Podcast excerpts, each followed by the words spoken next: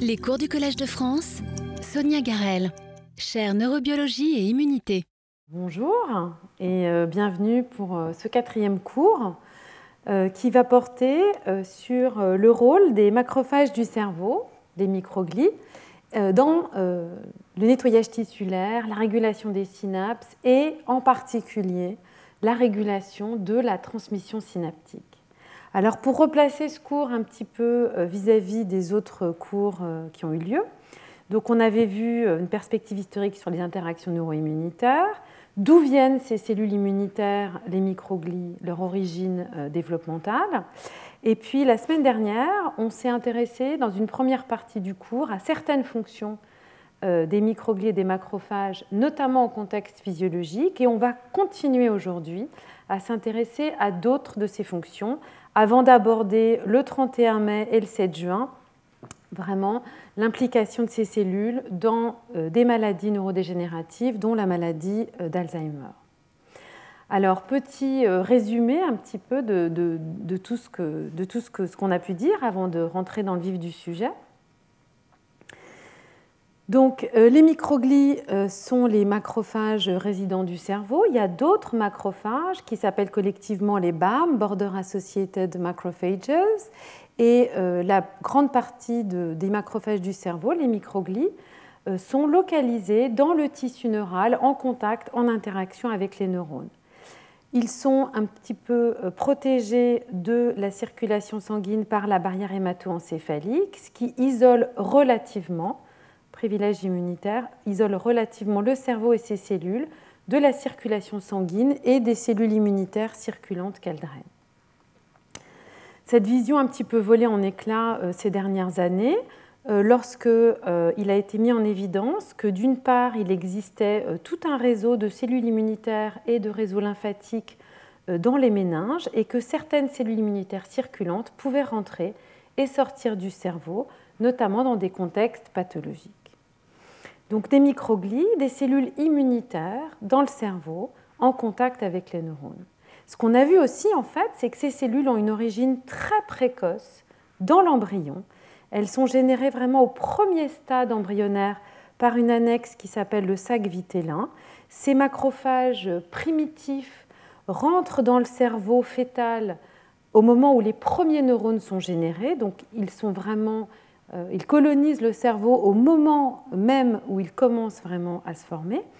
Et euh, ces cellules vont avoir un bagage génétique, une identité particulière, mais euh, cette identité va s'acquérir au cours du développement par des influences de l'environnement local dans le cerveau tout au long du développement et de la vieillesse, par des effets, on va dire, à différentes étapes du développement, mais qui peuvent aussi conduire à une empreinte épigénétique, c'est-à-dire le fait que ces cellules soient progressivement modifiées par des marques qui ne sont pas des mutations, mais qui sont associées euh, à l'ADN, euh, et qui vont pouvoir acquérir une identité euh, au stage adulte. Donc ces microglies colonisent le cerveau très tôt. C'est aussi le cas des autres macrophages, pour la plupart, notamment ceux qui sont vraiment proches du cerveau et ceux qui sont un peu plus éloignés, comme ceux qui sont dans les méninges euh, externes associés à la dure mère, euh, dérivent euh, d'autres types cellulaires. On a vu aussi que en fait, cet environnement et cette différenciation s'accompagnent très transitoirement au cours du développement d'une hétérogénéité de ces microglies, mais qui est transitoire. On va retrouver une signature des cellules qui sont relativement homogènes chez l'adulte. Et puis, on retrouve une diversité cellulaire, soit euh, dans le cerveau vieillissant, normalement, avec l'âge, mais également dans des contextes pathologiques. Donc des cellules qui se développent, qui colonisent le cerveau, qui sont imprimées, modifiées par l'environnement local, qui, vont avoir, qui peuvent avoir euh, euh, des phénotypes différents à certaines étapes ou dans certains contextes pathologiques, et euh, cet environnement local est aussi modifié par toute une série de signaux, notamment des signaux corporels, comme par exemple l'identité sexuelle. On va avoir une petite divergence microglimale et femelle, mais aussi des signaux externes, issus par exemple euh, du microbiote, l'ensemble des micro-organismes avec lesquels euh, nous vivons en symbiose, mais également des micro-organismes pathogènes ou d'autres signaux environnementaux qui peuvent être associés soit à des perturbations, toxines, soit simplement par exemple à la nutrition. Donc des cellules à une interface entre signaux corporels, environnement local du cerveau et, euh, et neurones à tous les stades de la vie. Alors ce qu'on a vu au dernier cours, c'est vraiment les fonctions canoniques qu'ont euh, ces cellules euh, macrophagiques dans le cerveau. On a vu qu'elles étaient capables, comme tous les macrophages dans tous les tissus, d'effectuer euh, des euh, actions cellulaires clés comme la reconnaissance de certains composés, la phagocytose, l'élimination de certains composés, ou la sécrétion, la présentation d'un nombre de facteurs. Et ces différentes activités vont permettre de réguler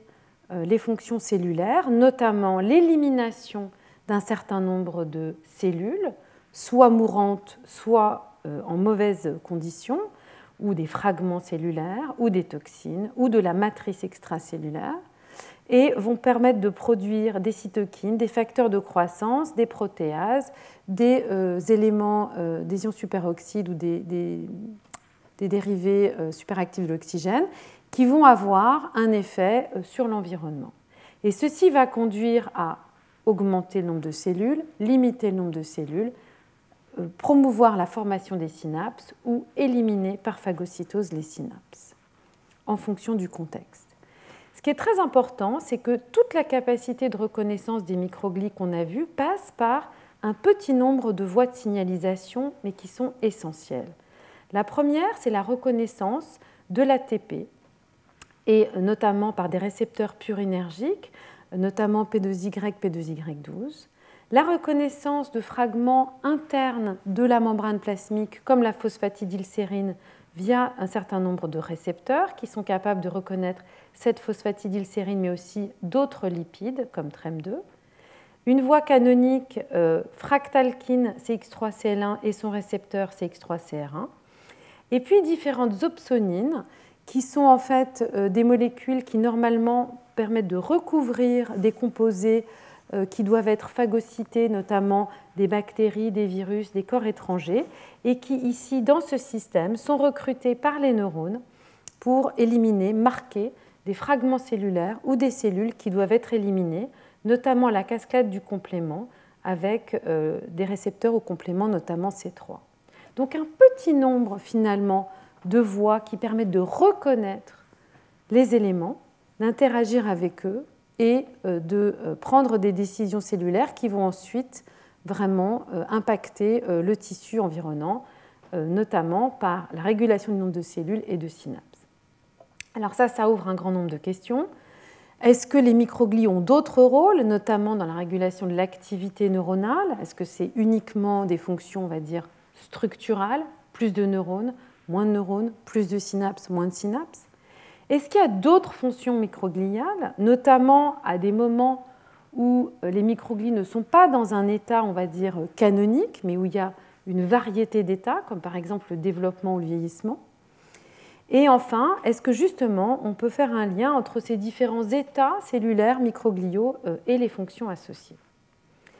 Donc aujourd'hui, on va vraiment voir ces différents points. On va commencer par le dialogue entre les microglies et l'activité neuronale, qui est vraiment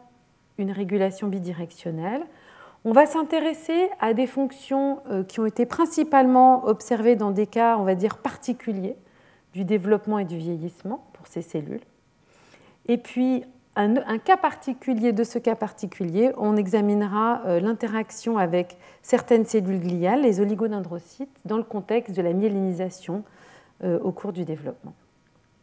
Donc l'activité neuronale. Donc les premières expériences qui ont été réalisées euh, dans ce contexte in vivo, dans l'animal éveillé, ont été réalisées chez le zébrafiche, notamment par le laboratoire de Jilindu. Et ici, on voit des microglies qui sont marqués en magenta avec des neurones qui sont marqués en vert. Et ici est un exemple de comportement microglial. Donc on a un neurone ici et euh, on a un marqueur d'activation de ces neurones donc d'activité neuronale, qui est ici un,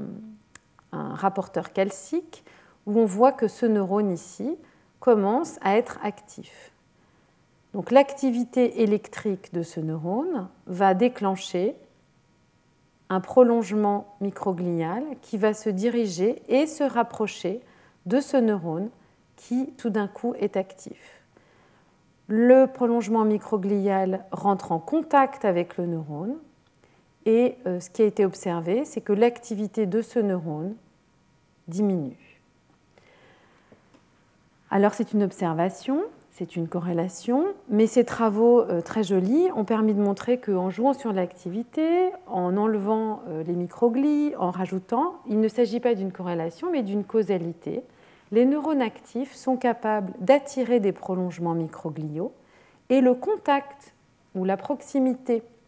de ces prolongements microgliaux avec les neurones diminue leur activité électrique.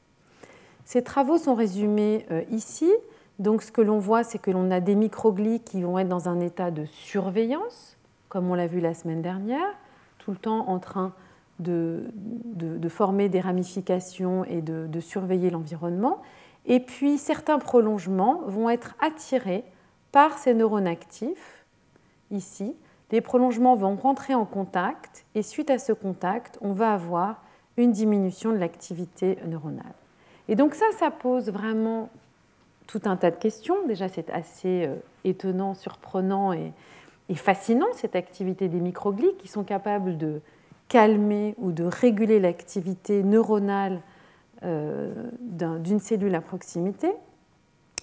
Mais euh, la vraie question, c'est de savoir, d'une part, comment est-ce que les microglies détectent, sentent, ressentent l'activité électrique des neurones avoisinants, et d'autre part, comment elles sont capables de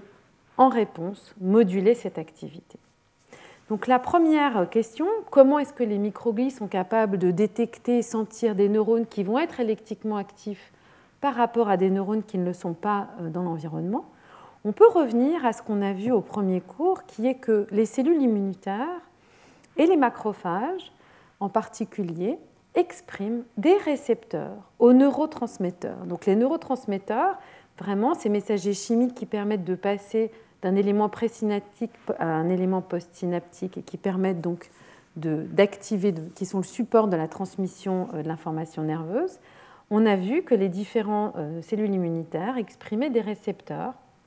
à ces neurotransmetteurs et qu'elles étaient capables d'y répondre dans des contextes même corporels. Et on retrouve dans les microglies toute une série de neurotransmetteurs, de récepteurs aux neurotransmetteurs qui sont exprimés. Alors, j'ai déjà parlé par exemple des récepteurs purinergiques qui sont capables donc de détecter ATP, ADP et euh, d'autres petits composés, mais on a aussi des récepteurs au glutamate, qui est un, neurotransmetteur excitateur. J'avais déjà parlé de récepteurs euh, à l'acétylcholine, notamment euh, le récepteur alpha-7, des récepteurs au GABA, qui est un neurotransmetteur inhibiteur, et euh, des récepteurs notamment euh, à la noradrénaline et à l'adrénaline, euh, les récepteurs alpha et les récepteurs bêta, dont les récepteurs bêta 2, des récepteurs dopaminergiques, des récepteurs sérotoninergiques. Et puis, toute une série aussi, et je pense que ça c'est très important de le souligner, de récepteurs à des neuromodulateurs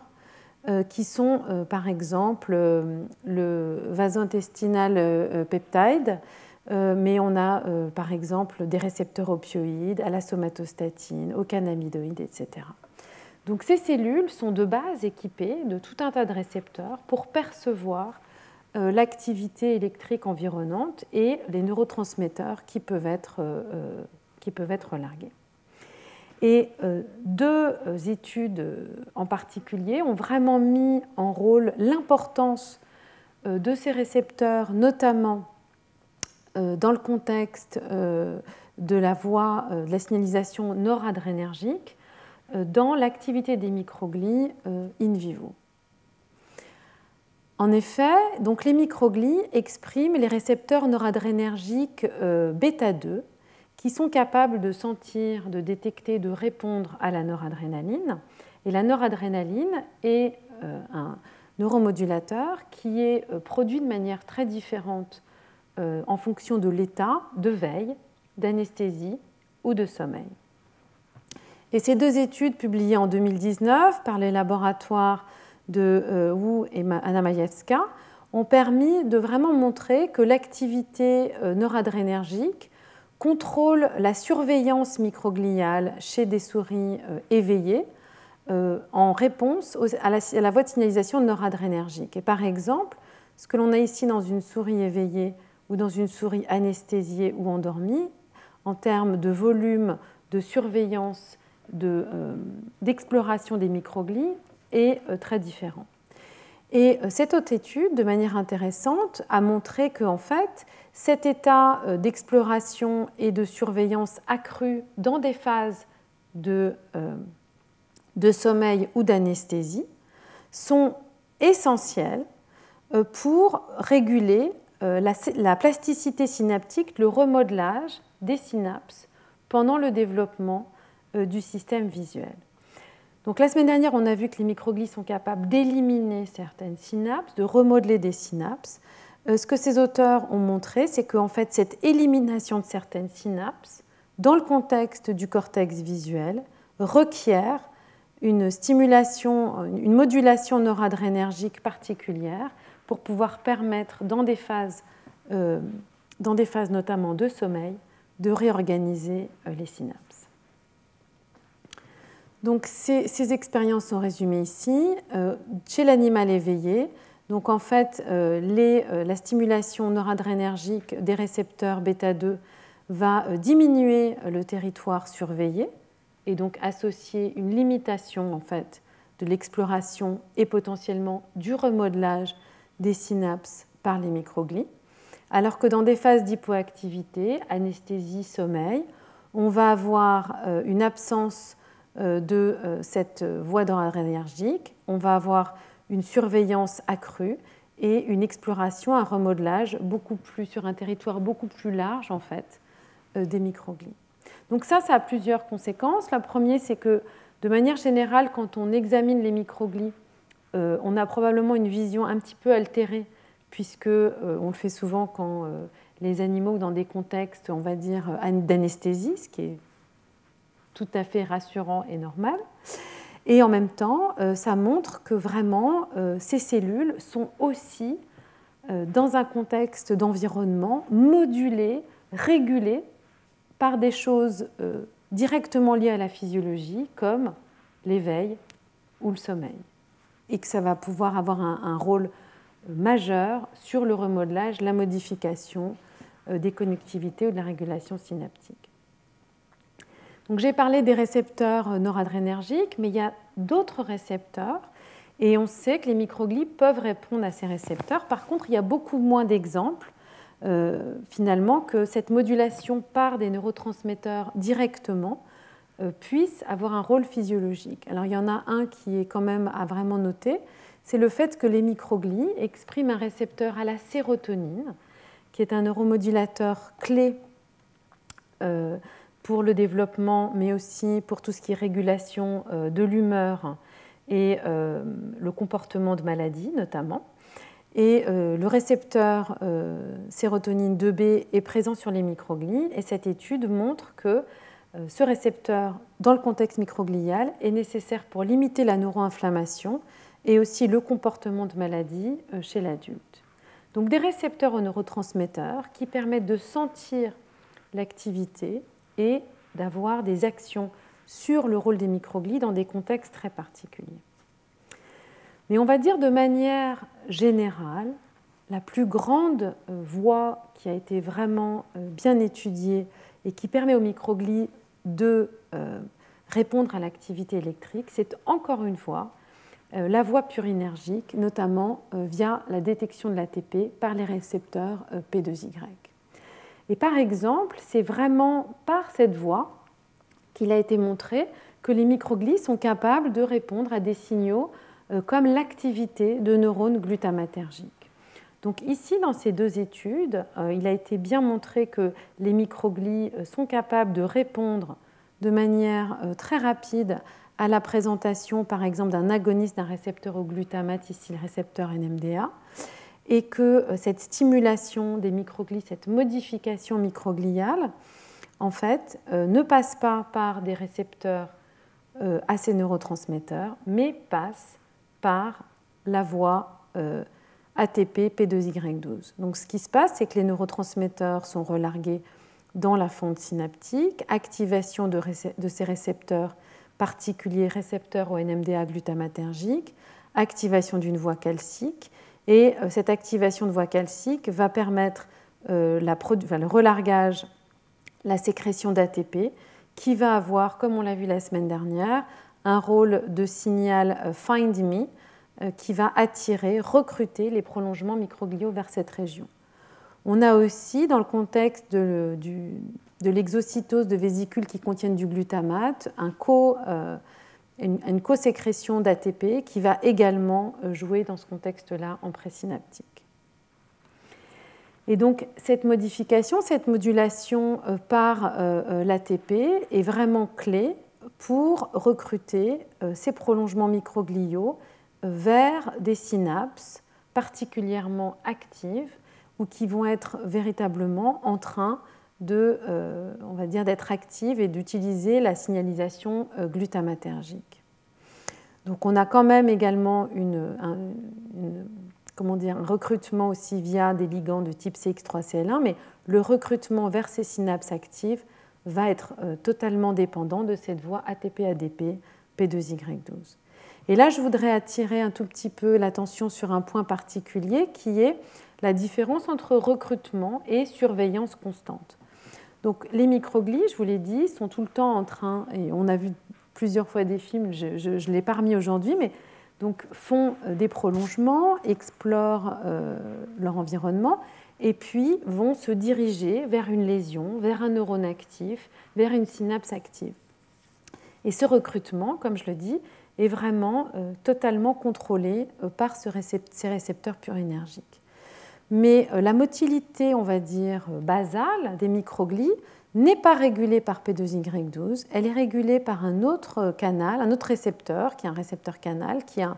un canal qui s'appelle SIC, qui est un, canal pour les ions potassiques, et qui a été montré par le laboratoire de David Atwell comme étant important pour cette activité basale. Donc vraiment P2Y12 et l'ATP, l'ADP sont importantes pour le recrutement particulier de manière activité dépendante. Alors là, j'ai parlé de synapses, mais finalement, euh, dans ce film chez le poisson zèbre, ce que l'on voit, c'est le corps cellulaire d'un neurone actif qui attire un prolongement et euh, qui va donc attirer, euh, attirer un, recruter en fait une extension microgliale. Et en fait, c'est effectivement ce qui a été observé dans, ce, travail, où on voit vraiment que les prolongements microgliaux sont capables d'envelopper le corps cellulaire ou de le contacter à multiples reprises.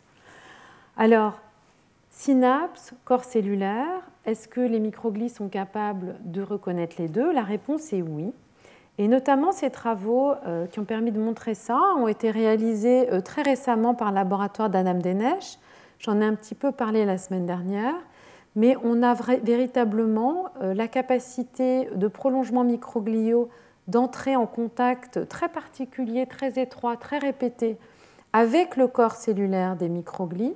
via euh, ces jonctions somatiques qui dépendent des récepteurs P2Y12 encore, avec production très locale d'ATP et présence juste à côté en fait de mitochondries avec donc une espèce de lecture euh, direct de l'activité neuronale, mais aussi dans ce contexte-là de l'état métabolique de la cellule. Et euh, ces interactions via P2Y12 peuvent être finalement compartimentalisées. On peut avoir une interaction somatique, on peut avoir des interactions au niveau des synapses, au niveau des shafts ou dans d'autres régions du corps cellulaire. Donc une, surveillance, on va dire, et une signalisation compartimentée, mais qui passe à chaque fois par la voie purinergique, qui va à chaque fois dépendre de l'activité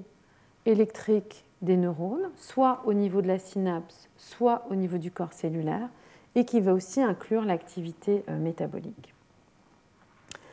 Alors à quoi, euh, on va dire, servent euh, ces interactions? Donc euh, on a déjà vu chez le poisson zèbre que effectivement les microglies sont capables de diminuer l'activité électrique dans les réseaux. Et effectivement, chez la souris aussi, donc très récemment, c'est vraiment une fonction qui est en train de, on va dire, d'émerger de manière globale,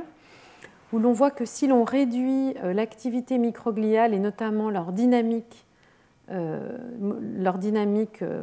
on va dire, d'interaction de surveillance, on va induire en fait une, hyperexcitabilité du réseau, donc par une absence de limitation de l'activité électrique des neurones. Et ça, c'est quelque chose qui corrèle vraiment avec la capacité euh, des microglies, on va dire, à surveiller le territoire euh, euh, présent. Alors, hyperexcitabilité, qu'est-ce que ça veut dire? Ça veut dire une activité plus forte, mais ça veut aussi dire, et ça c'est très intéressant, un changement de patron d'activité avec une augmentation d'activité synchrone dans les réseaux qui peuvent être associés à, on va dire, des contextes pathologiques, par exemple l'épilepsie, mais euh, tout simplement aussi euh, des rythmes différents d'activité. Et donc, ce que l'on observe, c'est donc la capacité des microglies euh, non seulement à sentir, ressentir ce qui se passe au niveau d'une synapse, mais aussi globalement ce qui se passe au niveau des neurones et d'ensemble de neurones. Alors, Comment est-ce que les microglies sont capables de limiter l'activité comme ça de manière globale? euh, Il y a un travail notamment qui, euh, a été publié euh, l'année dernière du laboratoire d'Anne Schaeffer qui, bien qu'il soit vraiment centré sur l'activité des microglies au niveau des synapses, donne un éclairage tout à fait passionnant et intéressant sur ce point. Et donc, euh, encore une fois, ce que les auteurs ont montré, ont cherché à comprendre, c'est quelle était l'action des microglies euh, sur l'activité neuronale et notamment comment est-ce que les microglies pouvaient avoir une activité, euh, on va dire, de diminution de l'activité électrique. Et je ne vais pas rentrer dans les détails de, cet article qui est, qui est, très complet et passionnant, mais qui me prendrait probablement la moitié du cours à détailler. Mais ce que les auteurs ont vu, et ce qui est résumé dans, cette preview, c'est que en fait, les microglies, les prolongements microgliaux, qui sont donc attirés, recrutés par la production d'ATP, vont euh, exprimer des enzymes, ici euh, CD39, CD73, qui sont des nucléotidases, qui vont participer à la conversion de l'ATP en ADP, puis en AMP, et enfin en adénosine. Donc ces enzymes sont aussi présents dans d'autres macrophages et on sait qu'ils sont, dans ce contexte-là, impliqués dans une fonction très particulière qui est d'éliminer la source du signal qui recrute ou qui euh, déclenche le recrutement euh, des macrophages. Un petit peu comme si on avait un pathogène, euh, le, macrophage est recruté, va arriver et puis va phagocyter ce pathogène, donc va le faire disparaître. Il faut faire disparaître la source d'inflammation ou de perturbation. Et ici, le seul moyen finalement que les microglies ont de faire disparaître cette source d'ATP liée à l'activité, ça va être de euh, dégrader, de modifier l'ATP et de le transformer en adénosine. Et alors l'intérêt de l'adénosine aussi, c'est que c'est une molécule anti-inflammatoire mais dans le contexte des neurones, l'adénosine va agir sur des récepteurs qui sont présents de manière présynaptique et postsynaptique et qui vont aboutir à une diminution de l'activité. Donc une diminution de, euh, la quantité de neurotransmetteurs qui est relarguée en présynaptique et une diminution de la réponse en postsynaptique, donc une diminution de l'excitabilité. Donc ici, vraiment à l'échelle synaptique, le recrutement microglial va permettre, en éliminant la source du recrutement, l'ATP, de produire un facteur qui va diminuer l'activité électrique. Donc là encore, on a de manière assez élégante, finalement, le recrutement d'un mécanisme qui est présent dans d'autres, on va dire, dans d'autres macrophages et qui est impliqué vraiment dans la suppression du, on va dire, du, du facteur de danger, d'alerte, qui est ici euh, euh, l'ATP, et qui va euh, conduire à diminuer l'excitabilité neuronale. Alors, ce qui est intéressant, en fait, c'est de savoir dans quel contexte exactement est-ce que les microglies vont être capables de diminuer l'excitabilité neuronale. Est-ce que c'est uniquement dans des contextes où le tissu est en danger, où on a une hyperexcitabilité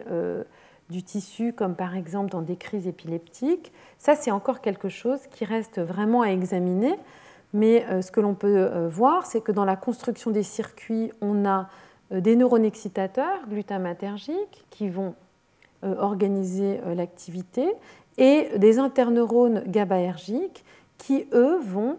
réduire, moduler l'activité euh, excitatrice, donc ce sont des neurones inhibiteurs, et vont surtout réguler les patrons d'activité pour moduler et limiter les activités, notamment synchrones, et vont permettre de coder l'information.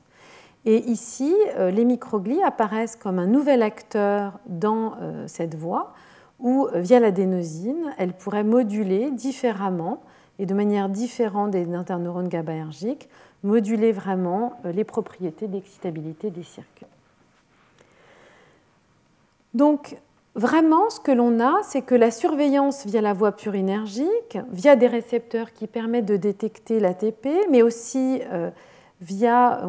des enzymes qui permettent de dégrader, de changer, de moduler l'ATP, les dérivés et de produire de l'adénosine.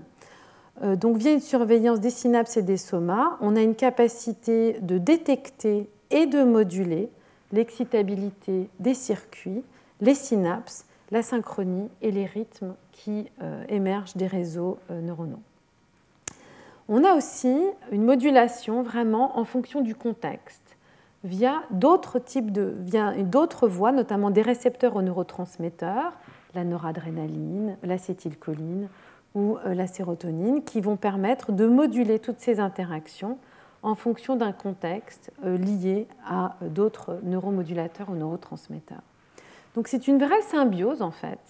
des microglies, ces cellules immunitaires, avec les neurones qui sont présents autour d'eux, une symbiose, une réponse à l'activité des circuits et un impact sur ces circuits. Alors, est-ce qu'il y a d'autres facteurs? Quand on a vu l'élimination ou la modulation du nombre de neurones, du nombre de synapses, on a vu que tout ça pouvait passer aussi par des facteurs sécrétés, notamment des facteurs euh, produits qui peuvent agir à distance, euh, comme euh, les cytokines inflammatoires. Alors, en effet, on sait maintenant qu'un grand nombre de facteurs qui sont produits par les microglies dans un contexte physiologique ou dans un contexte d'inflammation ou d'activation peuvent euh, influer sur la transmission synaptique et sur les synapses euh, de manière, on va dire, euh, fonctionnelle et non pas uniquement structurale, c'est-à-dire plus de synapses, moins de synapses. Alors je ne vais pas faire une liste exhaustive, mais prendre deux exemples récents. Le premier, finalement, est la production de, prostaglandine, qui est caractéristique de certains états, en particulier états inflammatoires, euh, état de maladie, où on a production intensive donc, de prostaglandine par les microglies ou par d'autres types de macrophages. Et il a été montré que la prostaglandine agit directement sur certains neurones, comme les neurones striataux, pour diminuer leur activité. Et ce qui est intéressant, c'est que cette diminution d'activité a été directement reliée à euh, un comportement, euh, on va dire, un comportement euh, aversif, c'est-à-dire un comportement en lien avec le comportement euh, de maladie, euh, qui est vraiment associé à des fonctions du striatum et des ganglions de la base. Donc ici, on aurait un lien pratiquement direct entre une inflammation, une activation microgliale, modulation de l'activité de certains neurones et de comportements associés. Alors une autre cytokine vraiment, euh, on va dire, euh, importante et qui a été bien étudiée dans le cadre de la transmission synaptique, c'est euh, TNF-alpha, tumor necrosis alpha, tumor necrosis factor alpha, où il a été vraiment bien montré dans différents contextes de transmission glutamatergique ou GABAergique via différents types de récepteurs que euh, TNF-alpha pouvait agir sur la présence, la localisation euh, des différents récepteurs postsynaptiques, mais aussi sur la probabilité euh, de relargage ou de production de ces différents neurotransmetteurs. Donc les cytokines inflammatoires, les facteurs produits par les microglies, peuvent eux aussi directement moduler euh, l'activité synaptique euh, qui va ensuite être produite. Donc, pour résumer un petit peu tout ce qu'on a vu sur microglies et interactions avec les neurones et fonctions canoniques, on se retrouve avec des microglies qui ont une capacité de reconnaissance de différentes voies. Alors certains neurotransmetteurs, l'ATP, très important, phosphatidylsérine, etc., etc., l'opsonine, qui vont aussi exprimer certains enzymes capables de convertir l'ATP, notamment jusqu'à l'adénosine, et qui ont la capacité de réaliser euh, une opération de phagocytose, soit d'éléments reconnus, marqués, comme euh, avec l'opsonine, avec la phosphatidylsérine ou d'autres éléments, ou alors de la matrice extracellulaire, comme on l'a vu au cours de la semaine dernière, pour faire de la place, pour faire des nouvelles synapses ou des toxines ou des agrégats. A l'inverse, ces différents signes de reconnaissance vont aboutir à la production de différents facteurs, des cytokines inflammatoires, comme les prostaglandines ou TNF-alpha qu'on vient de voir, mais aussi des facteurs de croissance, par exemple l'insuline growth factor 1 euh, IGF1, la production de certains enzymes comme des protéases qui peuvent remanier la matrice extracellulaire ou euh, une production euh, de dérivés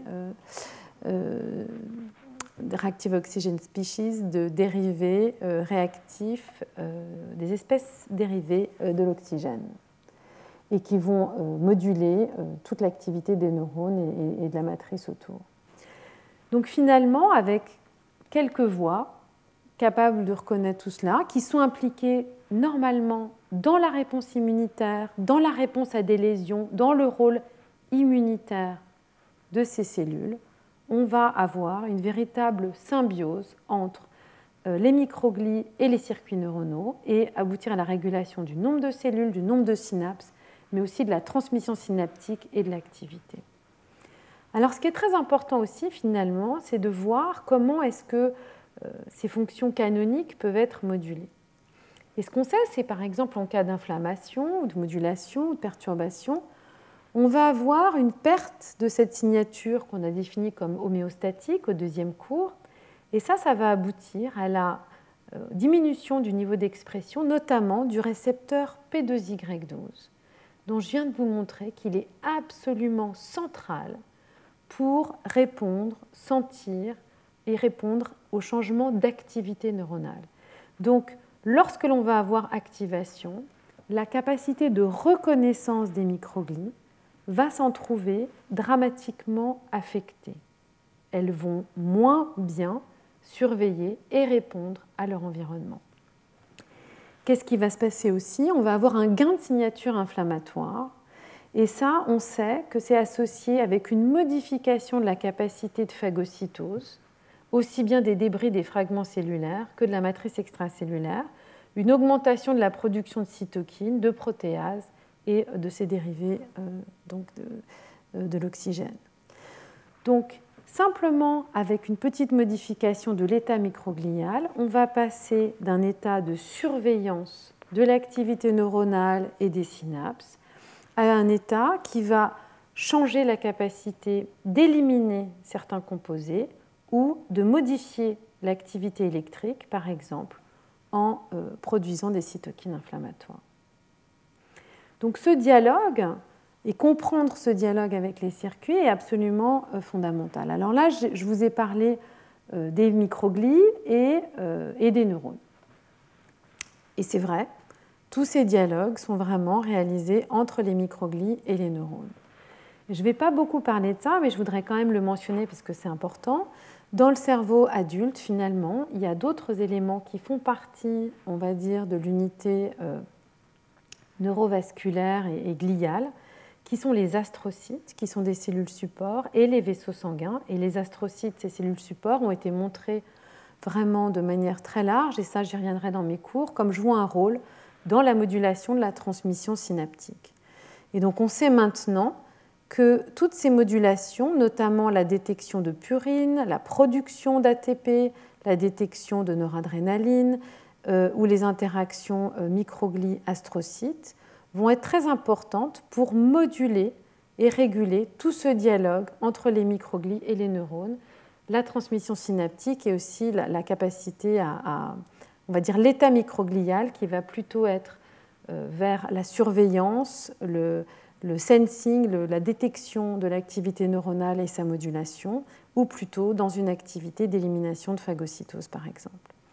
Et que tous ces facteurs, encore une fois, et l'activité des microglies et sous la modulation est modulée par des facteurs locaux qui dépendent euh, de la circulation sanguine, des facteurs qui passent par cette circulation sanguine et de l'état de la barrière euh, hémato-encéphalique. Donc ces fonctions, on va dire canoniques, la capacité des microglies à réguler le nombre de cellules, le nombre de synapses, à réguler l'activité euh, des circuits, à interagir avec les voisines, c'est vraiment quelque chose qui est, on va dire, constant euh, dans l'état adulte euh, et euh, dans le cerveau mature. Alors j'ai un petit peu parlé de cas particuliers qui sont le développement et le vieillissement, et je vais y revenir parce que en fait, finalement, toutes ces fonctions que je vous ai décrites vont être plus ou moins exacerbées en fonction du stade de la vie, l'environnement, mais on va même avoir d'autres fonctions qui peuvent se rajouter dans certains cas. Donc les cas particuliers euh, du développement euh, et du vieillissement. Alors comme on a vu euh, au cours numéro 2, on a en fait donc ces microglies qui colonisent le cerveau très tôt et qui pendant une étape du développement vont avoir présenté en fait vraiment une hétérogénéité cellulaire particulière avant de se stabiliser et puis de rechanger un petit peu au cours de la vieillesse. Alors par quoi sont caractérisées ces phases de développement finalement et euh, d'âge ou de vieillesse? Ce qui est très clair, c'est que euh, la plupart des neurones sont générés pendant la vie fétale, la vie embryonnaire, et les synapses se mettent en place pendant la vie fétale et pendant le développement euh, postnatal. Et finalement, quelque chose que tout le monde sait relativement bien, c'est qu'en fait, on produit plutôt plus de neurones, on établit plutôt plus de synapses, et puis on va avoir une réorganisation, une élimination de certains neurones, une réorganisation, un élagage de certaines synapses qui ont été formées, parfois une plasticité, c'est-à-dire une réorganisation complète euh, d'un circuit, qui va vraiment être caractéristique de cette phase développementale. Donc, euh, on en a parlé un tout petit peu dans les phases, euh, quand on a regardé les microglies euh, et leur développement. Les axones rétiniens qui proviennent de l'œil droit et de l'œil gauche vont initialement converger sur une structure, recouvrir différents territoires. Et puis, en fait, les synapses de l'œil droit et de l'œil gauche vont finalement être élaguées et on va avoir une ségrégation des territoires innervés par l'œil droit et l'œil gauche qui va permettre après d'avoir une vision binoculaire et la vision en profondeur. Donc non seulement des étapes clés des lagages de raffinement, mais qui sont essentielles pour la construction des circuits. Et puis des périodes critiques de la vie, on le sait, où euh, on va pouvoir avoir des remaniements ou des réadaptations euh, complètes qui, par la suite, ne, sont plus ne peuvent plus vraiment se produire euh, chez l'adulte. Donc, une phase particulière où on a un grand nombre de neurones qui vont être éliminés par mort cellulaire programmée et des synapses qui vont être globalement plutôt éliminées dans la construction de circuits fonctionnels. Et puis, comme je le disais, une phase de plasticité où vraiment on peut remanier les circuits, avoir une grande plasticité euh, développementale qui ensuite est beaucoup moins présente chez l'adulte où euh, on a plutôt des phases euh, d'apprentissage. Et puis le vieillissement aussi, finalement, c'est une phase où on a là aussi une disparition, une réduction du nombre de synapses et une réduction du nombre de neurones. Donc ce sont vraiment des phases où les microglies vont jouer un rôle euh, très particulier puisque, comme on l'a vu, ce sont des architectes de, de l'organisation, de la réorganisation, aussi bien structurale euh, que fonctionnelle des circuits. Alors on va commencer par euh, regarder un petit peu ce qu'elles font pendant le développement, mais je ne vais pas revenir sur leur capacité à éliminer des neurones et à éliminer certaines synapses ou à être impliqué dans la plasticité, puisque c'est des choses qu'on a vues et qui sont associées, on va dire, aux fonctions canoniques des microglies. Mais je vais insister sur d'autres fonctions qu'on a observées pour ces cellules dans le développement. Alors les étapes du développement cérébral, en fait, elles sont assez longues. Euh, parce qu'au départ, on a des cellules qui sont des cellules progénitrices, qui vont se diviser et qui vont, tout au cours du développement, donner naissance à des neurones. Et puis ces neurones vont se déplacer, parce que les progéniteurs sont localisés, vont se déplacer pour aller se positionner euh, euh, à leur place finale dans le cerveau. Et cette migration, ce déplacement, peut être très court ou peut être réalisé sur des longues distances. On va ensuite avoir euh, formation euh, d'axones, euh, long prolongement, navigation de ces axones qui vont permettre de faire ces, ces longues connexions et de trouver leur cible. Par exemple, les neurones qui sont présents dans notre rétine envoient un axone directement sur cette structure dont je parlais du cerveau où les axones se ségrègent, et c'est une relativement longue distance. Et euh, ensuite, on va avoir intégration euh, de relais, euh, de relais avec différents tronçons en fait, de connexion nerveuse. Formation de synapses, et puis ensuite, en même temps que tout cela, élagage synaptique, élimination cellulaire. Alors, ce qui est intéressant, c'est qu'on produit des neurones, nos progéniteurs produisent des neurones, mais en fait, dans un deuxième temps, euh, ces progéniteurs, et un petit peu plus tard, vont se mettre à produire d'autres cellules qui sont les cellules gliales, astrocytes, euh, dont j'ai déjà parlé, et oligodendrocytes, qui sont les cellules qui vont générer cette gaine lipidique située autour des axones, dont je vais reparler, et qui est euh, la myéline. Donc les microglies rentrent très tôt, et donc, euh, cette particularité fait qu'elles sont en contact avec les neurones dès le début des phases de construction du cerveau, mais aussi elles sont finalement les seules cellules gliales présentes pendant tout le début du développement euh, du cerveau, puisque euh, les autres cellules gliales ne sont générées après, une fois que la majorité des neurones sont produits. Alors, qu'est-ce qu'on peut voir en termes de fonction et de, de morphologie? Donc, quelque chose qui est très clair, c'est que les cellules microgliales colonisent le cerveau, vraiment avec un patron euh, très stéréotypé et très étonnant, avec des accumulations dans certains endroits, des exclusions dans d'autres, comme ici dans le cortex cérébral, et euh, une capacité d'interagir, là aussi, avec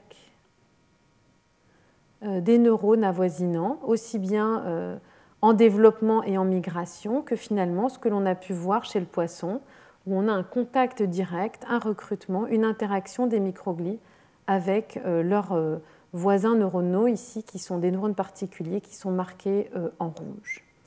Et puis progressivement, les microglies colonisent le cerveau et vont former ce qui est caractéristique de l'adulte, cette espèce de tapis en fait présent dans dans tout le cerveau.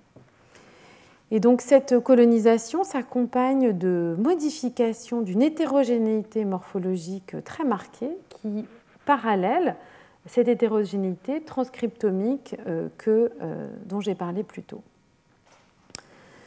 Ce, que, ce qui est clair aussi, c'est qu'en fait, finalement, cette hétérogénéité dépend de l'environnement et des signaux qui sont produits par le cerveau en développement, qui vont, elles aussi, contribuer à cette hétérogénéité morphologique. Donc, comme le cerveau en développement est hétérogène, on va avoir différents types de neurones, on va avoir euh, différentes, à différentes régions, à différents stades. Les microglies vont euh, adopter, on va dire, des profils, des identités assez particulières, et puis euh, au cours du développement acquérir donc ce dimorphisme sexuel. Alors qu'est-ce que l'on sait finalement sur la capacité de ces cellules ici à participer au circuit? Comme je vous l'ai dit précédemment, euh, on sait que les microglies sont essentiels dans l'élimination cellulaire, c'est-à-dire la mort développementale programmée,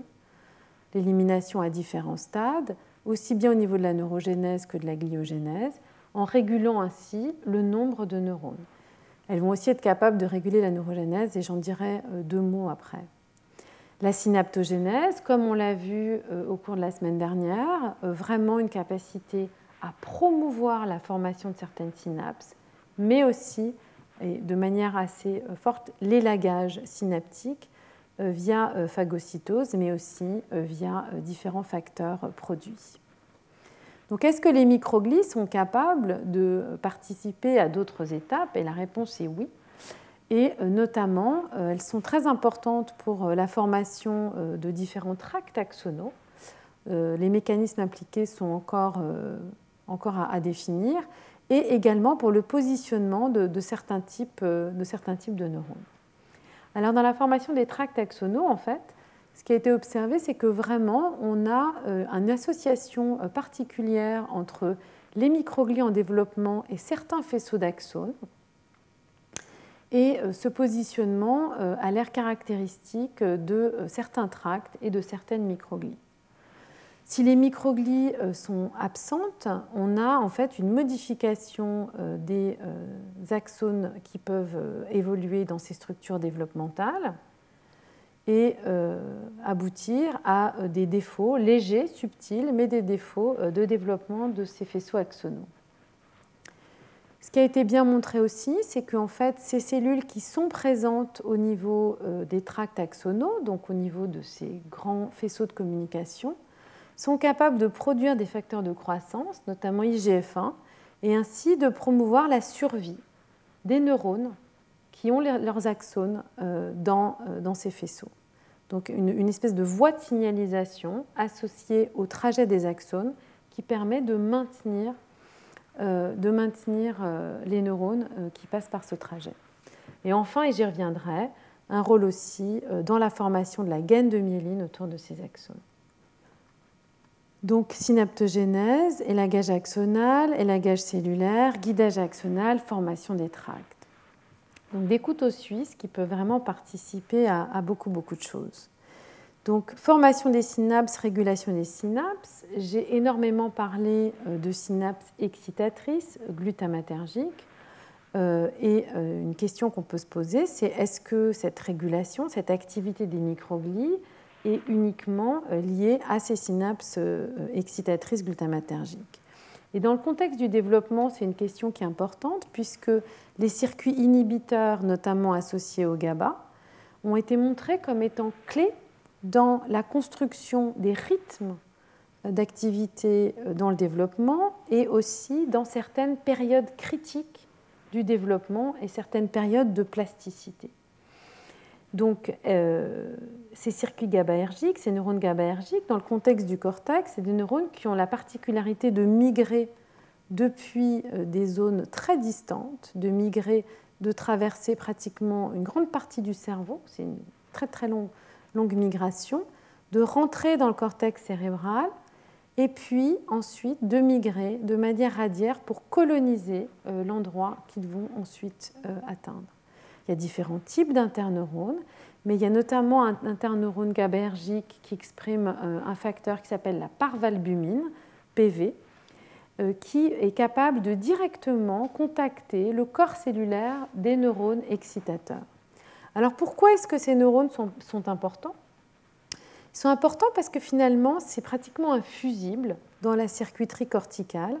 Euh, ils vont directement, eux aussi, cibler le corps cellulaire et permettent de limiter l'activité euh, des neurones excitateurs. Euh, ces neurones sont aussi importants euh, dans le sens où on sait qu'un dysfonctionnement de ces neurones GABAergiques PV est associé et causal à différents troubles euh, neurodéveloppementaux, neuropsychiatriques, comme les troubles du spectre autistique ou la schizophrénie. Donc on a un type cellulaire particulier qui est capable de moduler la balance excitation-inhibition dans les circuits corticaux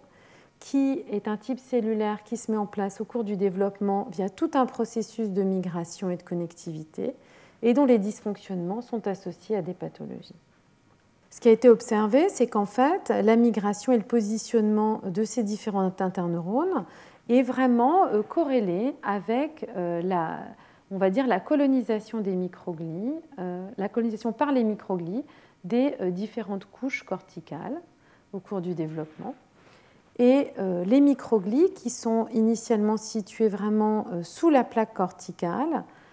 ont un rôle de colonisation et d'entrée de régulation de la colonisation par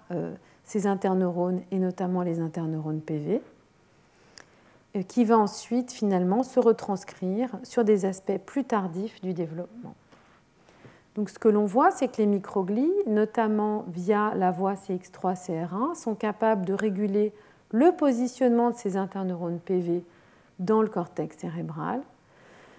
de réguler la connectivité de ces interneurones et en particulier euh, leur, euh, leur, capacité à inhiber euh, les neurones excitateurs, ce qui euh, conduit, lorsque on a des défauts microgliaux pendant le développement très tôt, à des déficits d'intégration fonctionnelle, euh, notamment de balance excitation-inhibition, et euh, donc en lien avec la perception sensorielle. Et donc ça, ça montre vraiment que les microglies sont non seulement capables de moduler et de répondre et de, moduler, de changer des circuits excitateurs, mais aussi, avant cela au cours du développement, d'être important pour la mise en place de circuits GABAergiques inhibiteurs qui vont avoir un rôle clé dans le développement, dans la mise en place des rythmes et euh, des activités cérébrales et qui sont associés à des pathologies développementales. Donc finalement, si on regarde, les microglies peuvent réguler, participer pratiquement tous les aspects du développement et euh, de la réorganisation de l'organisation euh, des circuits cérébraux depuis les phases précoces. On a aussi des fonctions qui ont l'air d'être plus particulièrement associées au développement dans la formation des tracts, la migration neuronale ou euh, la modulation des circuits GABAergiques. Alors je vais juste le mentionner parce que j'en ai pas beaucoup parlé et que je ne vais pas en parler pour une raison de temps, mais on a aussi une interaction très forte alors, entre certaines microglies ou certains macrophages, ça n'est pas très clair. Est-ce que ce sont des, macrophages périvasculaires ou est-ce que ce sont des microglies transitoirement qui ont une interaction très particulière avec les vaisseaux sanguins en développement? Et il a été proposé que les microglies puissent aussi contribuer à la mise en place des vaisseaux. Donc un rôle très particulier, euh, assez fondamental des microglies pendant le développement, où euh, ces cellules qui sont les principaux acteurs euh, gliaux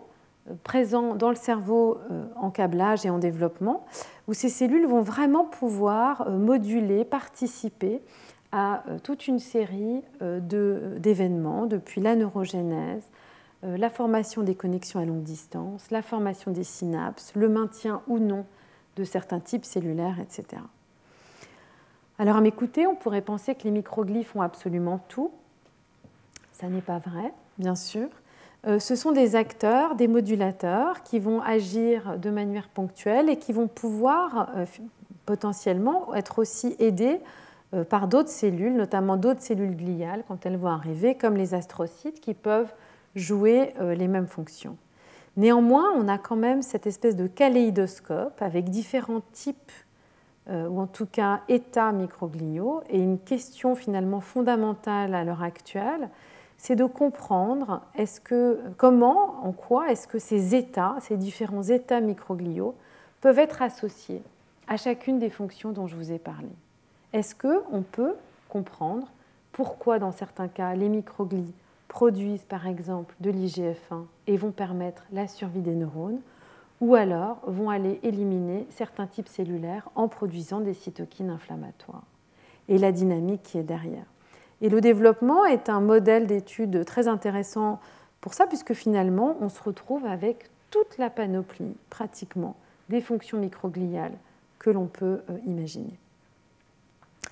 Alors le développement, mais euh, qu'en est-il finalement du vieillissement? Et est-ce qu'il y a un lien entre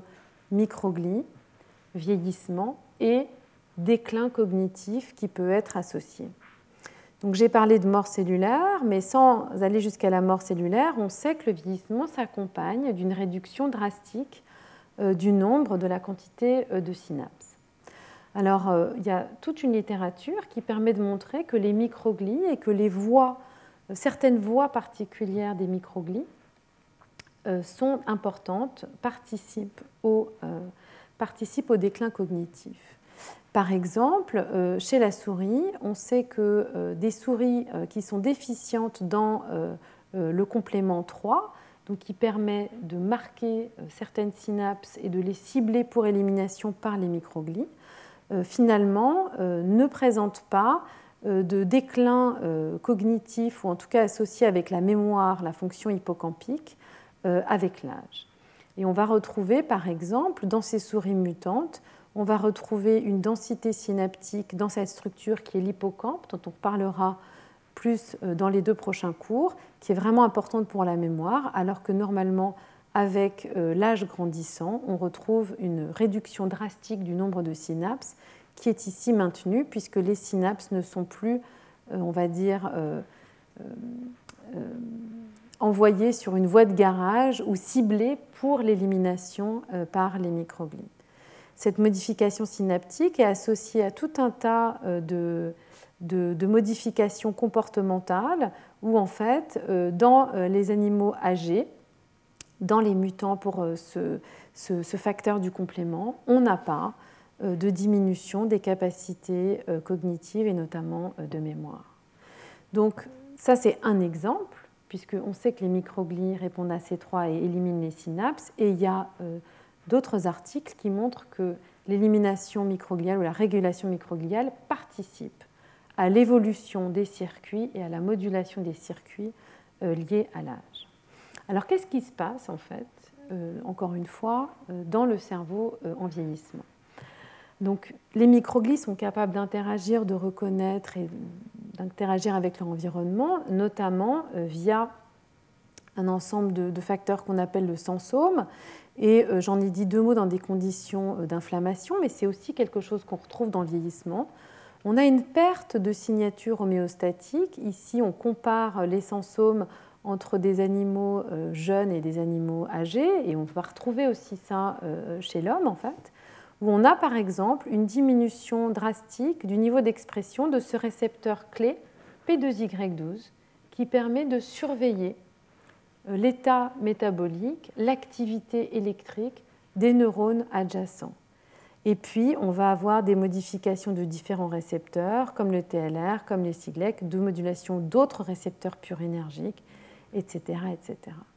et en parallèle un gain de signature inflammatoire, c'est-à-dire du niveau de production des ROS ou de cytokines inflammatoires. Et de manière générale, un grand nombre d'études transcriptomiques réalisées chez la souris et chez l'homme ont permis de montrer qu'on a des états microgliaux un petit peu différents associés au vieillissement, avec une perte de surveillance, notamment une diminution de l'expression de ce récepteur, une augmentation de production de cytokines inflammatoires, de ROS, une phagocytose diminuée euh, et un changement euh, clair de métabolisme des cellules microgliales euh, qui affectent leur capacité de surveillance et leur activité phagocytaire. Alors pourquoi leur capacité de surveillance? Puisque la surveillance microgliale, cette, on va dire cette espèce de frénésie microgliale à surveiller l'environnement, est extrêmement coûteuse sur un plan métabolique. Et des changements métaboliques qui, se produisent avec, euh, avec le vieillissement et l'âge vont diminuer la capacité de ces microglies à euh, surveiller donc l'environnement. Alors des, des, caractéristiques particulières, mais est-ce qu'on a finalement d'autres, des signatures particulières que l'on peut associer au vieillissement? Donc il y en a un certain nombre, et un en particulier est l'accumulation de ce que l'on appelle des, des, des, droplets ou des, petits, des gouttes lipidiques à l'intérieur des microglies et qui permet d'être un, marqueur euh, assez euh, clair d'un état pro-inflammatoire euh, dans le cerveau en vieillissement. Donc c'est quelque chose que l'on retrouve en microscopie électronique, mais on peut voir aussi ces inclusions, ces petites gouttelettes lipidiques qui sont présentes, qui sont présentes dans le cerveau en vieillissement, chez la souris, mais également chez l'homme. Et donc on va retrouver ici ces espèces de gouttelettes lipidiques. Et euh, associé à ces gouttelettes lipidiques, on va retrouver euh, donc des caractéristiques particulières, un défaut euh, de phagocytose, donc le phagosome ne mature pas bien, et une augmentation de production donc de dérivés de l'oxygène. Donc on a des modifications complètes de différentes, on va dire, cascades cellulaires associées à la phagocytose ou à la production de ROS. Et effectivement, dans le cerveau en vieillissant, ces microglies particulières, lipid droplet containing microglia, montrent une capacité de phagocytose réduite de plus de 50% et une augmentation de production de ces dérivés euh, associés à l'oxygène.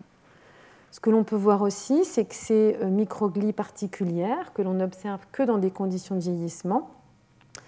euh, finalement ne produisent pas à l'état basal plus de cytokines pro-inflammatoires. Par contre, si on les expose à, on va dire, un contexte inflammatoire, par exemple en injectant du lipopolysaccharide, qui est un, composé de la membrane des bactéries gram-négatives, à ce moment-là, ces cellules vont produire euh, beaucoup plus de cytokines inflammatoires que euh, des microglies euh, présentes à l'état adulte ou des microglies présentes dans le cerveau âgé, mais qui n'ont pas cette caractéristique de contenir ces, ces petites inclusions lipidiques. Donc des états cellulaires microgliaux très particuliers associés au vieillissement, où on a des fonctions vraiment de base et des fonctions majeures des microglies qui sont altérées et qui sont modifiées. Alors d'où viennent euh, ces modifications? Est-ce que c'est les cellules qui euh, changent? Bien sûr, toutes les cellules du corps changent avec l'âge. Et euh, on peut se poser la question de savoir si ce sont si une modification intrinsèque des cellules ou si c'est lié à l'environnement et donc une adaptation des cellules à leur environnement. Alors, on va retrouver ce processus, en tout cas dans différentes régions, aussi bien dans la substance grise, la matière grise, là où vraiment il y a beaucoup de neurones et de, synapses, mais aussi dans ces grands faisceaux axonaux, la matière blanche, où on va avoir cette fois-ci un autre type de cellules, un autre type d'état microglial qui apparaît avec le vieillissement, White Matter Associated Microglia, qui est caractéristique du vieillissement et qui est encore différent de ce qui est observé dans des pathologies comme les pathologies euh, d'Alzheimer. Et cette, cette, apparition de cet état microglial un petit peu particulier dans les tracts axonaux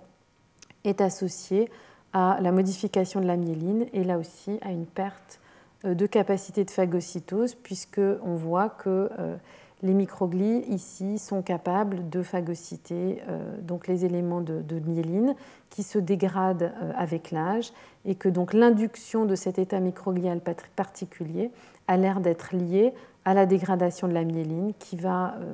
euh, modifier ces cellules et les induire à adopter un état particulier.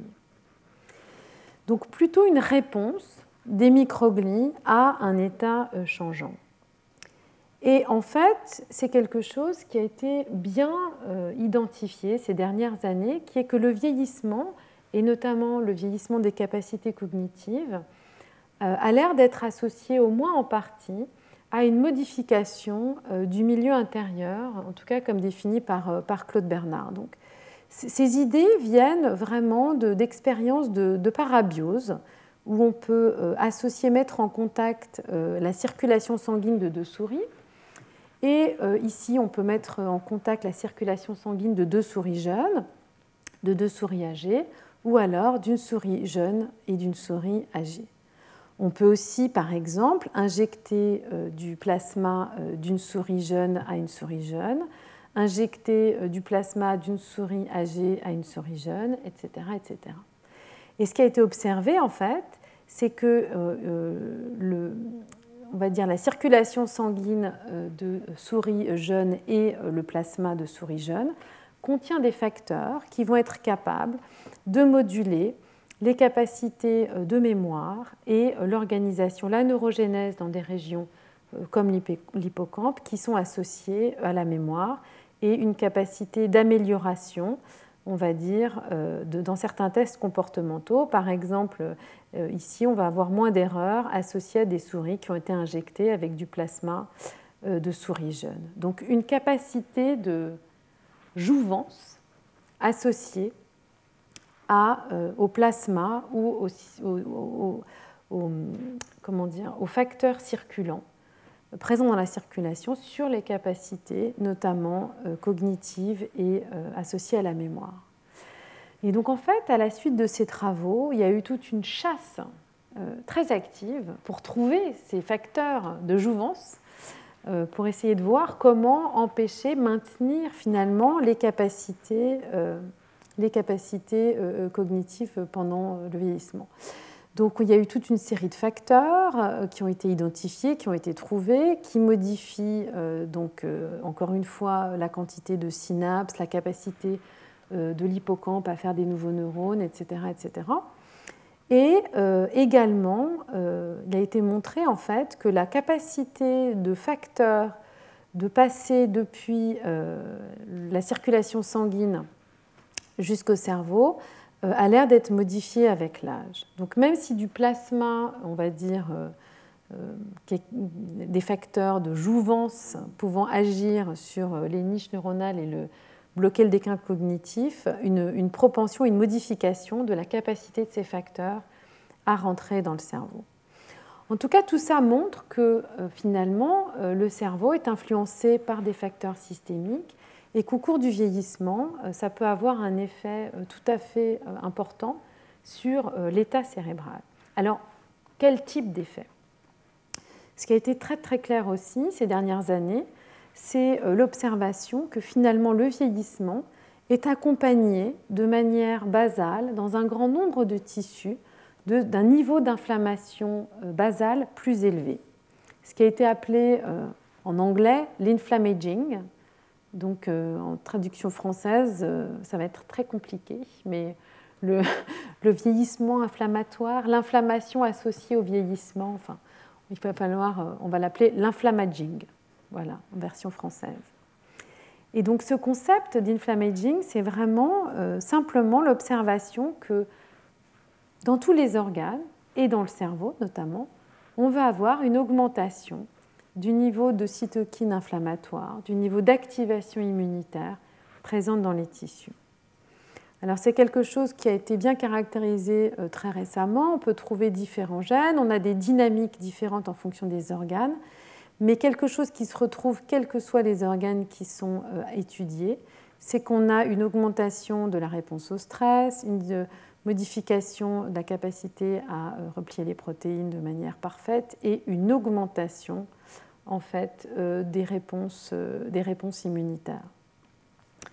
Donc en fait, des signaux inflammatoires qui augmentent avec l'âge, une possibilité, c'est que les signaux de sénescence produits par des cellules qui, euh, qui subissent le vieillissement et qui, comme on l'a vu, activent le système immunitaire contribuent euh, à euh, cette voie, mais clairement une capacité donc d'augmentation des signaux inflammatoires. Alors est-ce que cette, augmentation d'inflammation qui modifie l'activité microgliale participe au déclin cognitif?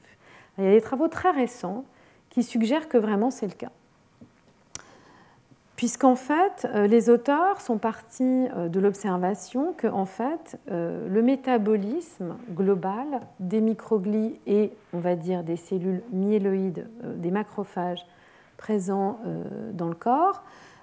s'accompagne véritablement, donc le vieillissement s'accompagne d'un changement de métabolisme et en particulier d'un changement global de production de prostaglandine, qui est encore une fois euh, cette molécule inflammatoire euh, très puissante et qui peut agir sur la capacité des cellules donc à ensuite répondre. Et donc au cours du vieillissement, on a une augmentation de ce niveau de prostaglandine générale qui fait que les microglies, les cellules immunitaires sont dans un état euh, différents de leur état homéostatique et que cette activation particulière et spécifique euh, dans ce contexte est associée à un déclin cognitif et donc à un niveau d'inflammation chronique. Et en fait, en jouant uniquement sur la capacité de moduler la réponse à euh, cette cytokine inflammatoire, prostaglandine, les auteurs ont montré qu'ils étaient capables finalement d'améliorer euh, les, les, fonctions cognitives dans des contextes de souris vieillissantes et de réduire l'inflammation de manière globale. Et donc en jouant simplement sur les voies métaboliques, la réponse de cellules immunitaires à des signaux inflammatoires circulants, euh, ils ont montré qu'ils étaient capables de restaurer, ou en tout cas de limiter, euh, l'engagement du déclin cognitif, la modulation des synapses, la perte des synapses dans un contexte de souris. Donc, véritablement, euh, est-ce qu'on va moduler les microglies dans notre cerveau pour nous empêcher de, décliner avec l'âge? J'ai envie de dire que pour l'instant, il n'en est absolument pas question. Mais en tout cas, euh, ces expériences montrent vraiment à quel point euh, les microglies et les cellules immunitaires euh, constituent une vraie voie d'entrée pour des signaux du corps, inflammatoires qui peuvent changer avec l'âge, au cours du développement qui peuvent changer avec toutes les circonstances, les modifications environnementales, les toxines, les perturbateurs, et que moduler euh, ces microglies peut avoir, et ces cellules immunitaires, peut avoir vraiment un rôle fondamental dans la manière dont le cerveau fonctionne euh, et régulé euh, pendant les phases développementales, pendant, on va dire, la vie adulte et pendant le déclin cognitif. Donc c'est vraiment essentiel de bien comprendre ces différentes phases et en particulier le rôle des microglies dans le développement et dans le déclin cognitif qui sont vraiment des moments où on a des remaniements euh, des circuits, des circuits euh, plus particuliers. Donc, euh, pour finir sur cette partie, puis on va faire une toute petite, une toute petite conclusion sur la myéline, qui est encore un autre cas particulier. On a vraiment, finalement, une implication tout à fait remarquable des microglies dans les phases développementales, avec des fonctions canoniques, mais pas que. D'autres fonctions qui restent encore largement à aborder, et également pendant le vieillissement, l'élimination, le remodelage de synapses, de neurones et euh, le maintien, on va dire, ou la perte de certaines euh, fonctions cognitives.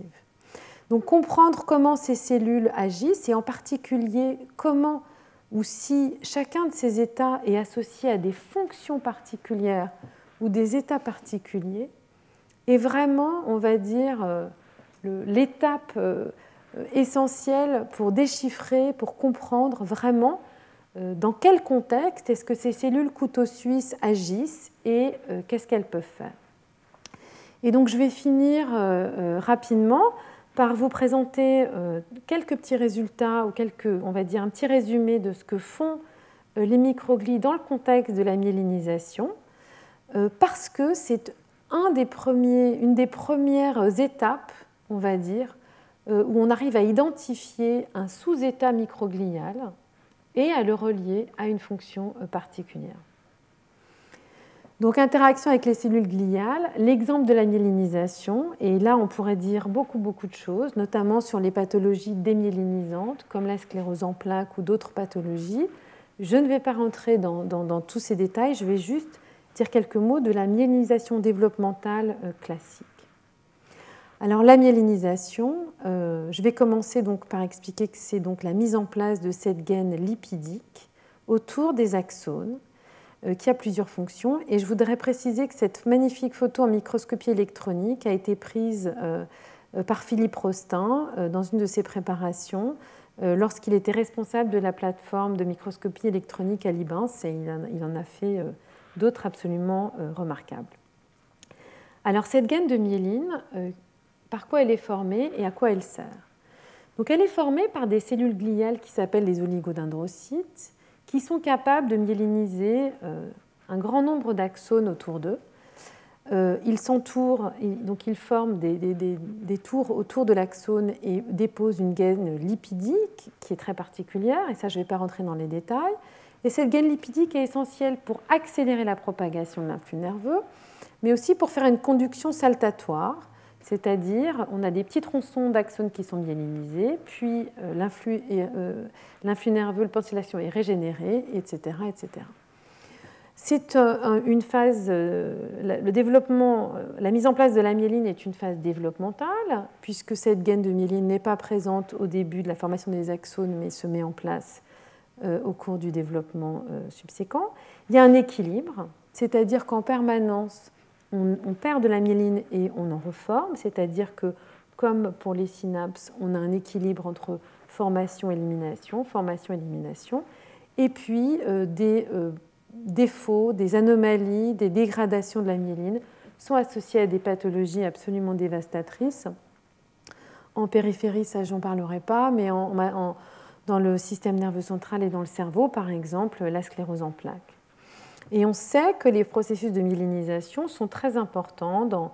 énormément de, processus. D'une part, bien transmettre l'influx nerveux, mais aussi la réparation de lésions démyélinisantes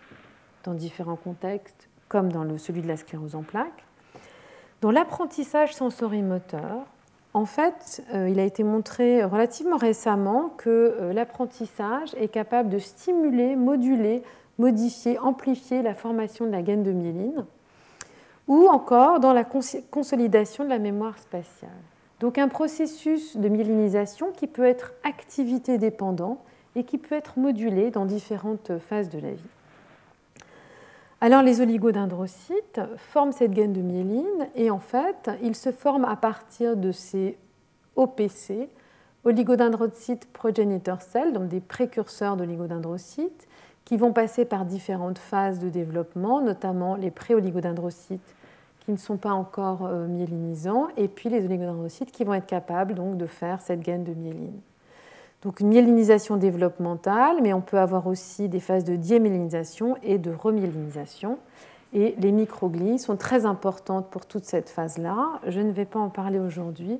mais on sait qu'elles sont capables d'éliminer la, myéline dégradée, de promouvoir le recrutement et la prolifération de progéniteurs d'oligodendrocytes, d'interagir avec les astrocytes dans ce contexte, etc., etc. Et la sclérose en plaques est d'ailleurs une maladie euh, qui implique une maladie, une, une, contribution, on va dire, du système immunitaire. Alors qu'en est-il dans la phase de myélinisation développementale? En fait, euh, ce qui est intéressant, c'est qu'il euh, a été identifié une sous-population ou un sous-état microglial qui a été nommé Axon Tract Microglia ou Proliferative Associated Microglia ou White Matter Associated Microglia, qui a été caractérisé comme présente dans le corps calleux très tôt, euh, associée à ce que l'on appelle des fontaines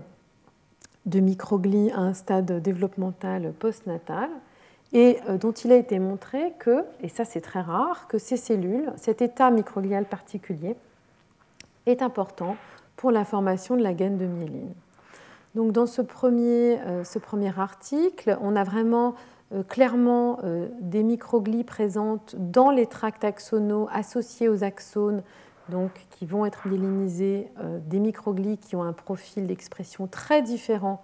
de celles qui sont présentes dans le cortex juste à côté et qui sont caractérisées notamment par l'expression de tout un tas de facteurs importants pour le modelage, remodelage de euh, la matrice extracellulaire euh, ou production de matrice extracellulaire comme SPP1, GPNMB, certaines intégrines, ITGAX qui, code pour euh, CD11C, une intégrine, des facteurs impliqués dans la phagocytose comme CLEC-CETA ou des facteurs de croissance comme IGF1 et une localisation particulière au niveau de ces tracts axonaux, notamment dans le corps calleux, qui permet de connecter l'hémisphère droit avec l'hémisphère gauche, ou dans une autre région du cerveau, ici comme le cervelet. Et ces microglies, euh, dans les tracts axonaux et dans le cervelet, ont vraiment une morphologie particulière. Ce qui a été montré, c'est que ces microglies sont essentielles ou requises pour une bonne myélinisation du corps calleux Ici, lorsque pharmacologiquement on peut les éliminer, on voit que ces gaines noires lipidiques de myéline sont euh, beaucoup moins présentes et euh, beaucoup moins épaisses. Par ailleurs, un autre euh, laboratoire a montré à peu près la même chose, à peu près au même moment, en montrant que effectivement, de manière très particulière, ces microglies qui expriment des marqueurs particuliers, CD11C par exemple, ITGAX, qui sont présentes dans euh, cette région euh, du corps calleux sont capables de réguler la gaine de myéline. Et ici, ils ont montré de manière très élégante qu'elles étaient capables de le faire en produisant de manière spécifique donc ce facteur de croissance euh, IGF-1. Et ce sont en particulier ce sous-type microglial ou ce sous-état microglial qui exprime donc CD11C et qui est capable de moduler la formation de la gaine de myéline. Alors ces, microglies, ou cet état microglial en fait, qui est caractérisé par l'expression de certains marqueurs, par des propriétés particulières, encore une fois qu'on retrouve présent ici dans le corps calleux euh, ou dans le cervelet, est vraiment caractérisé par l'expression de ces facteurs, une capacité phagocytaire très remarquable et, euh, euh, une localisation très particulière. Donc cette signature est intéressante hein, puisqu'on la retrouve dans deux endroits différents et puis pas n'importe où. On retrouve une expression, encore une fois, particulière de facteurs associés à la matrice extracellulaire, au remodelage extracellulaire, mais aussi à la phagocytose. Et en fait, cette signature est intéressante parce que c'est également une signature que l'on peut retrouver partiellement dans certaines euh, microglies associées à la neurodégénérescence, euh, à la maladie, ou alors dans des contextes de démyélinisation euh, induite chez la souris, qui sont des modèles de sclérose en plaques. Donc on retrouve une capacité de cellules à promouvoir un état microglial spécifiquement localisé dans des tracts axonaux myélinisants qui sont essentiels pour la myélinisation et euh, qui ont une capacité particulière pour favoriser euh, ce processus. Alors, euh, production d'IGF-1, mais également, ce qui a été montré plus récemment, c'est que fait, ces microglies particulières présentes dans les tracts, ces ATM, sont capables d'éliminer par phagocytose certains précurseurs de l'oligodendrocyte et que euh, la limitation ou la modulation du nombre de précurseurs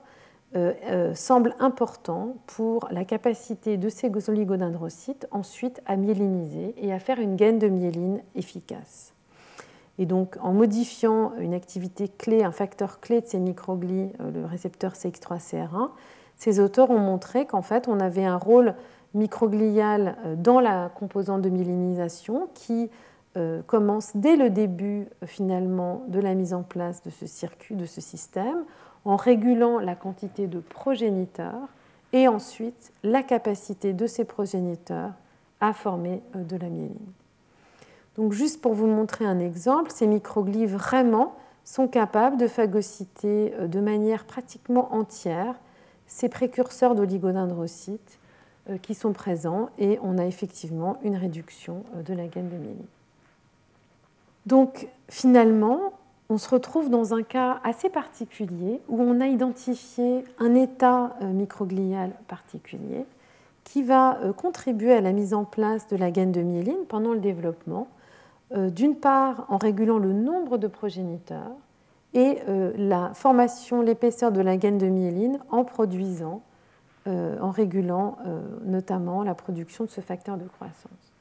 Alors on peut se demander maintenant pourquoi, comment est-ce que ce sous-type ou ce sous-état particulier de, de est présent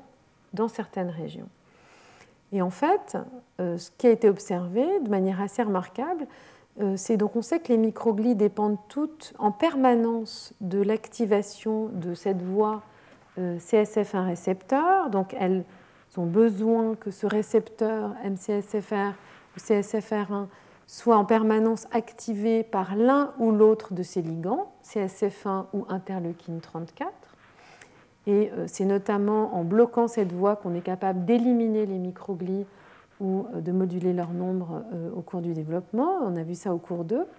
Et ce qui a été particulièrement bien montré pendant le développement, c'est qu'en fait, une stimulation active de ce récepteur par CSF1 est requis, nécessaire, impliqué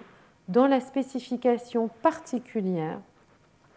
de cette sous-population ATM-PAM. Donc on commence réellement à décrypter dans ce contexte de myélinisation un lien entre des signaux locaux, par exemple CSF1, la réponse microgliale, les propriétés microgliales et le fonction, ou on va dire leur capacité de régulation processus essentiel pour le fonctionnement du cerveau, qui est la mise en place de la myéline. Donc j'ai envie de dire, c'est le début. Et la question va être de savoir maintenant finalement euh, quoi, comment, à quoi correspondent tous ces modules et potentiellement la coexpression de différents modules pour vraiment décrypter ce qui permet euh, aux microglies d'agir, de réagir dans différents contextes et de contribuer au développement, au fonctionnement et au déclin donc des fonctions cérébrales. Alors indépendamment de cela, ça montre aussi un rôle clé des microglies dans la régulation de, la, mise en place de la myéline. Et j'ai juste dit euh, deux mots. Euh, finalement, on se retrouve avec une, espèce de, choix entre une activité peut-être de microglies de régulation de l'activité neuronale, une activité microgliale de régulation de la myéline. Et en fait, euh, une, jolie étude un peu descriptive, mais, mais très jolie euh, chez le poisson zèbre a permis de montrer que en fait, les microglies sont aussi capables, à des stades un petit peu différents, de grignoter, de phagocyter euh, la myéline, et qu'elles sont capables, en fait, en fonction de l'activité électrique, de s'associer soit dans un contexte de régulation de la myéline avec les tracts axonaux, soit de moduler la transmission électrique des neurones adjacents. Donc cette capacité, on va dire, caméléon, euh, renforce le besoin, l'idée de vraiment aller regarder ce que font euh, ces microglies et euh, l'importance des différents sous-états cellulaires. Donc, attendez, voilà, c'est ça. Voilà. Donc là, on arrive à la fin. Euh, je vais juste faire un petit récapitulatif de tout ce qu'on a vu, parce que c'est vrai que c'était un, petit peu, euh, un petit peu long sur les deux cours. Mais euh, pour résumer, en fait, on a vraiment une capacité de reconnaissance des microglies via un nombre restreint de signaux et une capacité de certains enzymes à moduler les signaux. Les microglies vont ensuite être capables d'éliminer les signaux qui les ont activés ou recrutés, soit par phagocytose, soit en les dégradant via la production d'enzymes, de protéases ou de ROS. La phagocytose va permettre d'éliminer certains composés, composés cellulaires, neurones, synapses, mais aussi de la matrice, et donc de réorganiser la matrice autour, d'éliminer des cellules, des neurones, mais aussi des cellules gliales, comme les, précurseurs d'oligodendrocytes, ou encore euh, de la myéline et puis sécrétion de cytokines, de facteurs de croissance qui vont permettre de moduler euh, tout cet environnement. La capacité de reconnaissance va permettre d'éliminer des cellules, de modifier des synapses et de modifier la transmission synaptique, c'est-à-dire toutes les fonctions associées euh, donc au cerveau. Ce qui est important aussi, c'est de bien voir qu'on peut avoir des modulations particulières de toutes ces propriétés. La perte de signature homéostatique est vraiment caractérisée par la perte de,